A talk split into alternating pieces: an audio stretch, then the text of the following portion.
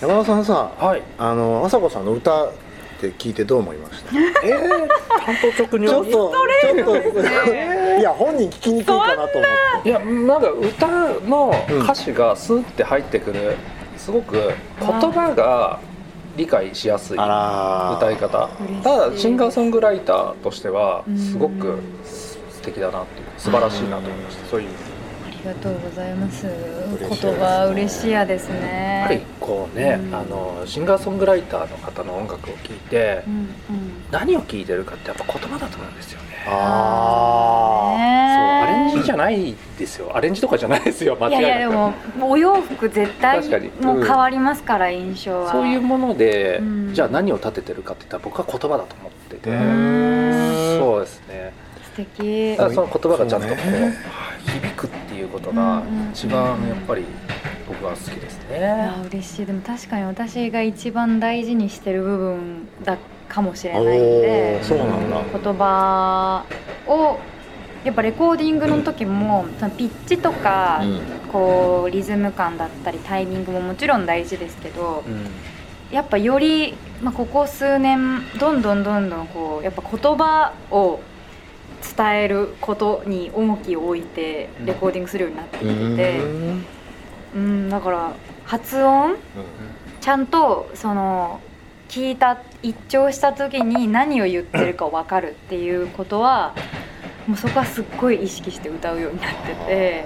でも曲によって、まあ、なんて言ってるかこう分かんない曲とかも正直あるじゃないですか、うん。その歌詞見て、あこう言ってたの？かみたいなこととかもあるじゃないですか。全然それはそういう曲としてあのなんだろう言葉がサウンドとして気持ちいいみたいなことももちろんあると思うんですけど、うん、やっぱ自分が結構言葉の意味みたいなところを大事にするうん。タイプだからかなんて言ってるかはぜひ聞いてほしい。その私の音楽を聴いてくれてる人にはっていうのはめちゃくちゃ思いますね。なんかね何年か前に平井堅さんにインタビューした時に、うん。彼も言ってたんですよ。その今ものすごくみんな言葉を聞くようになってるって。う言んってました。だから歌詞にうん。昔よりもすごく 気をつけて作るようになったって。時間かけて。そういう感じします？聞く方でもやっぱり歌詞だなって感じします？うんどうなんだろう。逆に最近えどうなんでしょうね。どうなんでしょなんかそのちょっと話がずれるんですけど、ニコニコ動画とかやっぱ出てきた時に、うんみんなそのクリエイター魂というか、うん。作り手の人とかは動画はできないけれど、ん。文字は動かせるみたいな、あそういうなんかありましたよね。うん。でそこでなんかその言葉強い言葉は大きくするとか、はいはいはい。本当的にこれが刺さりやすいとか、うん。あの辺からなんかその目で歌詞を見るみたいな歌聞くみたいな風になってきたのかなっうん。てちょっと僕は思ってて、そめっのちゃわかる、そうそうそうそうそう。だあの辺があるから、まあ、動画で歌を見る聞くみたいな。うん。うんその流れになってきた中でよりその歌詞の重要性っていうものが上がってると思うし、うん。変わった歌詞のあの子たちすごい多いからう今、ん。そうですよね。言葉で勝負してるみたいな曲が増えてる気は確かにする。あー。うんあの僕がものすごく好きなゆっきゅんっていうシンガーソングライターがいるんですけど、知ってます？あそこ。はい。あのインタビューそうですインタビュー。したよね。去年した人なんですけど、彼はそのえっ、とね最近新曲出したんですよ「隕石でごめんなさい」っていう曲なんですけど、うん。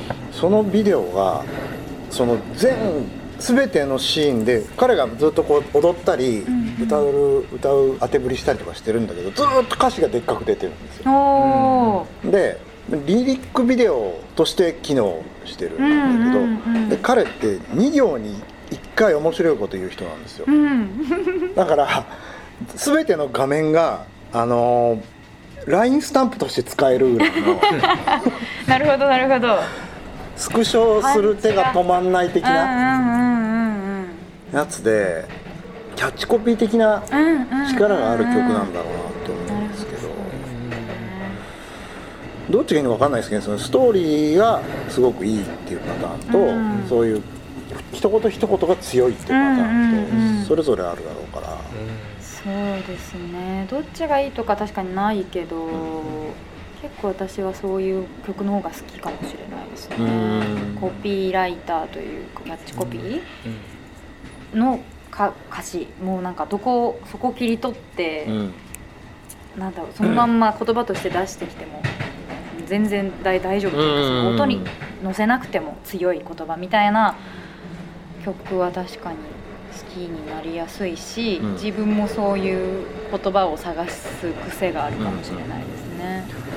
あさこさんも言葉なんですね。うーんそうかもな吉澤佳代子さんも私の歌を私の歌にしているのは言葉ですって言ってました。うん。素晴らしい表現ですねそれもまた。そうですうね。ん確かにその通りですね。そうですね。確かにメロディー難しいですね。なんかたまに朝子っぽいねとか。それこそ吉澤佳代子さんっぽいね。その「ぽい」がメロディーラインの人もいるだろうし、うんうんうんうんうん。歌詞言葉の人もいるだろうし。なんかそのみんなが使う言葉っていうツールに自分印をつけられるってすごいことだなってすいうのごいはですよ。めちゃくちゃ思いますね。本当うに、ん。僕はもうそのね朝子さんとかと比べると、うん。限定なく言葉を使えるわけじゃないですか、うんうんうん。そのリズムをつけたりとかするうんうんうん。あれじゃないから。それでもやっぱり独自性は本当出ないですよいやーそうか。でも高岡さんらしい高岡さんだなって思う要素絶対あるなと思いますけど。いやその文章。ーどっかで見たことあるような。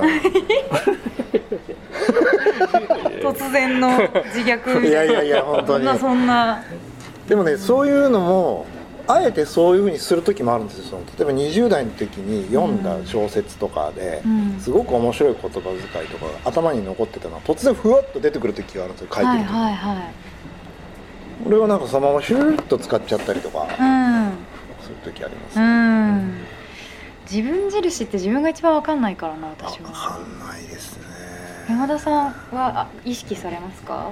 その作る時に意識しますね。自分印自分らしさ意識しますね。あなんか自然と出てくる人はいいと思うんですけれど、うん。自然と出すのができなくて、あうん。なんかこの辺を求められてるんだろうなっていうのをあちょっと意識してね頂上入れたりします。なんかこの辺のお洋服が自分らしいと思われてるかな？みたいなのをうん。意識して、まあ、その服にするみたいなそうですね。ちょっとあのどっちが主導権持ってるかとかもあるんですけれど、うん。あのうん歌い手なのか僕なのかとか、あのいろいろあるんですけれど、うん。まあもうなんか自由にやってくださいみたいなのだったら、うん。ちょっと自分らしいっていうところをちょっとやっぱ攻めますね。うん。それでも一個自分らしいがちゃんと確かなものとして持ててるって強いことですよね。ーうんその自由にやってくださいって言われてじゃあ自分らしい全開でみたいなうん。ことがそもそも私まだあんまり掴みきれてないかもしれないんで、うん。じゃあじゃあこの刀でみたいな。ことができるってすごい強いなって最近すごい思う。でも自分らしさって、うん。それこそさっきのその頂上とか枠でワクワクの話じゃないけど、うん。そのなんていうのかユニフォーム着て、うん。みんなと同じダンスを踊ってても、うん。やっぱり出ちゃうものみたいなあーはいはいはいはいものってあるじゃないですか。あるかもしれないあると思う。あのダンサーねダンスグループとか見ててもやっぱり一人一人やっぱ違うじゃないですか、まあ最近の k p o p の人とか本当に揃えた振りやるけれど、うん。昔とかねもっとバラバラだったですよね、うんあれが多分個性だと思うんです。同じ先生に振り付けしてもらっても、うん。やっぱりリズムの取り方手足の動かし方、うんうんうんうんそれぞれ違って。なんかだからそれもやっぱり型があった方がむしろ個性はうん。うん分かりやすく出てくるっていうところもあるのかも、ああその山田さんの場合こういう曲作ってくださいねって言われた方がもしかしたら山田さんらしさが出るみたいな確かにそうなのかも。こともあるかもって思ったんです。どうですか？あると思います。丸飲みかよ。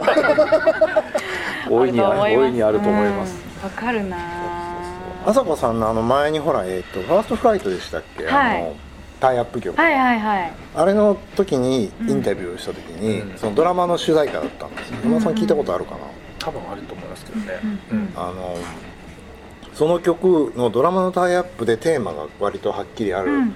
中で自分の持ってるテーマうん。と重ねたじゃないですか、はい重ねました。それが僕はすごいうまいなと思ったんですよ、うんうんうんそれこそだからやっぱゴールというか、うん。ここに行ってくださいみたいなのがあってどういう方法で行くかとか考える方がだから好きなんだろうなと思うし、うんこのエリアで3分間踊ってくださいみたいな 方がワクワクしますねなんか、うん。これとこれを使ってうんうん物ボケをみたいな。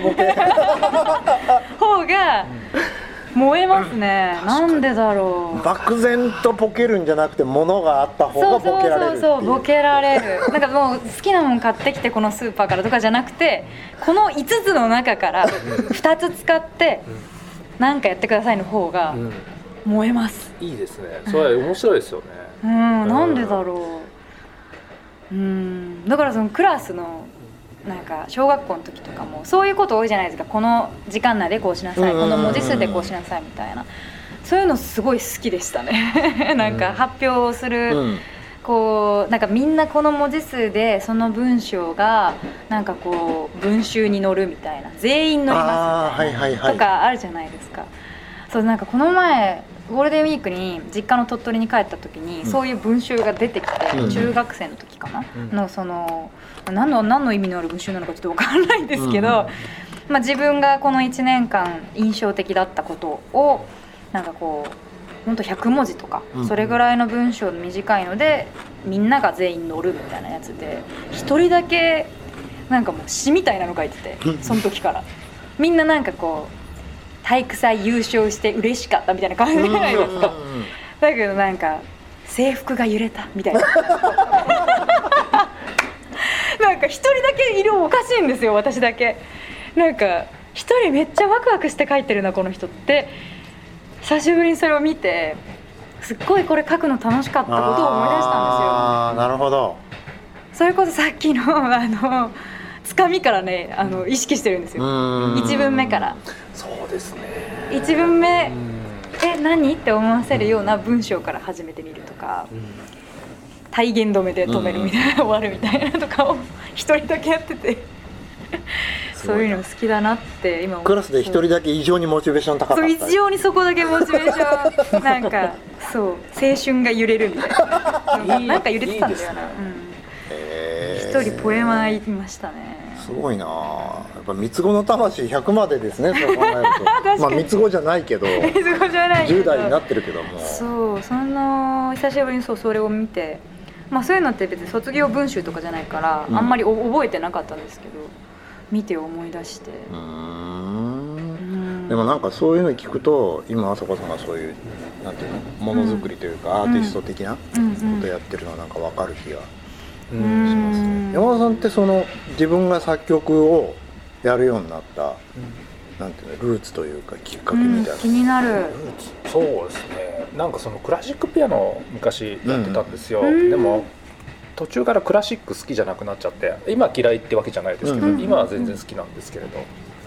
あのまあどちらかというとその洋楽ポップスとかうん。すごい好きになって、うんうん。掘っても掘っても飽きないみたいな、なってきてもうクラシックピアノでポップス弾き始めたんですよ、うんうん。んそっちの方が楽しくなっちゃって、うん。そうなるとまあじゃあピアノ習ってたんですけどやめましょうみたいになってきて、うん。その辺からですかね。うん。家にもあったパソコンであの作曲の真似事みたいなことを始めて。すごい。そこ辺からにまず行かなくないですか？ね。なんかね作曲しようってなんない？そう結構打ち込み系の曲がすごく流行ってたあ時代で。小室さんとかあのうんちょっと前まではバンド系だったんだけれど、うんそれから打ち込み系にこうちょうど変わっていくみたいな時期だったんですよね、ああの僕の中学時代とかはい。ででまあい実際あったんですけれどアイドルとかね結構打ち込みは多かったんですけどどちらかというとバンド系が流行ってたみたいな流れの次にそういうのが来たのでうんじゃあちょっと僕も同じようなことをしたいってすごいでコピーとかは最初してたんですけれど、はい。まあそのその時持ってる機材がうん。そこまでいい機材じゃないって言い方はあれですけれど出したい音が出せないとかうん。もっと本当はこういう音なの頭ではイメージできるんだけどうん。音どうやって作るのかもわからないしうん。再現もできないっていうところではいはい。真似事っぽくなんか崩して自分の曲作り出したみたいな。それこそそれが個性だ。そうね。そう個性が出てんですね枠があるから。そのそうだからこうなんていうんですかね。つながった。うん。つながっ自ちゃう。分が再現できるのは手元にある機材ではここまでだみたいな。あーこれはできるなっていうのを自分で開拓した。いあいい話だなこれ。い。い話ありがとうございます。やとんでもないですとんでもないですでもねフォークばっか聞いててアコギがあったら多分できてたと思うんだけど打ち込み系だったからだと思うんですけれなるどほど。あのもっといい機材買った変えてたらもっとこんなの作れてたんだろううなんとかって思いながら自分のできる感じ大事。そうそこから新しい何かが生まれるマニュアルないの大事よ。でちょっとあの面白い話なんですけど、はいはい。昔の例えばファミコンとかって PSG 音源との使ってて、うん。あのもう鳴らせる音って限られてたわけですよ、うん。うんでその後のあのなんだメガドライブとか出てきた時も FM 音源っていうのが出てきて、うん。音良くなったクリアにはなったんだけど鳴らせる音ってやっぱ限られてたわけですよね、うんでそのしかもファミコンだとまあ3万音とか 4, 4つかなとか同時にしか出せなくて、ううん。アルペジオすることで曲のなんか雰囲気を出したりとうんか、思いっきりそぎ落とすことで強烈なインパクトを残すみたいなことをしてたわけですよあね。それなんかテレビで見ました。うん。それがもうあのファミコンの中にある音楽じゃないとできないものみたいなうん。文化というかそのん。あの良さがあるみたいな、うん。うん、そうそうそうそう。で結構だからそのサウンドプログラマーみたいな人ってすごく苦労したと思うと同時にうん、めちゃめちゃ楽しかったんだろうなと思うわけですよ。本当はもうなんかあのなんだろうギターもガーギャンギャン鳴らしてうん。ソロとかも作ってうん。ドラムもめっちゃかっこいいみたいなうん。ブリブリのベースとかを入れたりとかしたいんだけれども、うん。まあそれをあのサンプル当時はもうちょっとするとサンプリングって手法で、うん。まあ、サンプリング自体はもう皆さんご存知だと思うんですけれど、メモリーが限られたメモリの中でうん。楽器の音をサンプリングしてそれを鳴らして曲を、えー、と再生するみたいな方式になってたんですよね。なん任天堂 DS とかそんなのかな。うん。なんかそんな方式なんですけれど要はすごいメモリーが少ないから、うんまあ、今こそ潤沢ですけれど、うん。当時はやっぱ高かったってのもあって、うん。でその中でささらにゲームの中のプログラムうん。でサウンドの領域ってすごく少ないんですよ、だからそのそうだからグラフィックとかそっちの方にやっぱ力入れてうん。サウンドってすごく領域が少なくて。データ量が。データ量がそう。もっとこれ限られてるんです映画もそうだもんね。ちょっとしか入ってない。なるほど、まあ、今は違うんですけど、うん。まあ、そういうのがある中で、うんえー、とじゃあどうやって個性出そうかとか、うん。どうやっていい音で再生させようかとかっていうのをみんな苦労しながらも頑張ったみたいな、うん。でそれ僕ねすごい共感できるんですよ、なんか当時の自分と当てはめると、まあ全然違うんですけれど、はい。ただまあ同じなんですよね。結局面白いですね。いや制限されるって、まあマイナスなイメージ多いけど結構なんだろう新しいものを生み出すきっかけになりますよね、あえて制限させるみたいなことが意外と必要だったりするだろうな、うん。どんどんやっぱ制限がなくなってきてるじゃないですか、うん。いろんなジャンルにおいて、うん。うんそのできることがどんどん増でえてね。きることが増えて範囲もどんどん広がって、うん。そればっかりがいいってわけじゃないっていうのはすごい思いますね。できないから代替え替えでできた。代打で代替えでできたみたいなあの1960年代のロックとかって、うん。そのそれまではまあ普通のシンプルなロックンロールでダンスするっていうのがそれだったんだけど、ビートルズとか、うん。ボブ・ディランとかができてちょっとこう複雑化していくわけですよね、うん。例えばクラシックの要素が入ったり、うん。ブラックミュージックの要素が入ったりしてこうどんどん複雑になっていく。それをあの当時のロックミュージシャンたちは無理やりバンドでやったんですよね、うん。クラシックにめっちゃ影響された音楽をうん。無理やり4人組とか5人組でやるう。ん。だから変なものが生まれる。そうですね。面白いですよねだね。すごく個性的で。そうですよね。それはなその変変なんだけどでもなんかね独創性があってうん。パワーがすごいとう。ん。か、パワーめっちゃすごいと思う、そういうものがやっぱりね一番魅力的な気がするから。うん。この前あのあのマツコの知らない世界で、はいはなんだっけな？なんかあの原宿ファッションじゃないけどなんか今のこうキャリーパムパムさんの、うん。さらにこう今バージョンのすごくこういっぱい着飾ってカラフルな髪色にしたりとかいっぱいこうアイテムをいっぱい体につけるみたいなうん。ファッションの何ファッションだったか忘れちゃったんだけどの特集をしてて、でみんなこぞってそれをやってるファッションしてる人があの田舎の人が多いんですうよ。ん。でそれはなんかみんなあの手に入れたくても手に入れられないものが多いから自分で作ったりとか自分で組み合わせてみたりとか自分で想像して自分の体でを飾るみたいなことをしてそのジャンルができたみたいな感じの特集やっててまさにそのなんか不足がうん。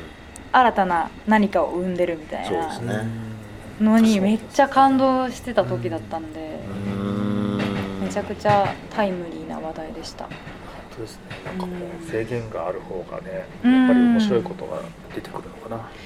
制限がある方が燃えるよね。うん。恋愛とかもね、うん。そうだそうだ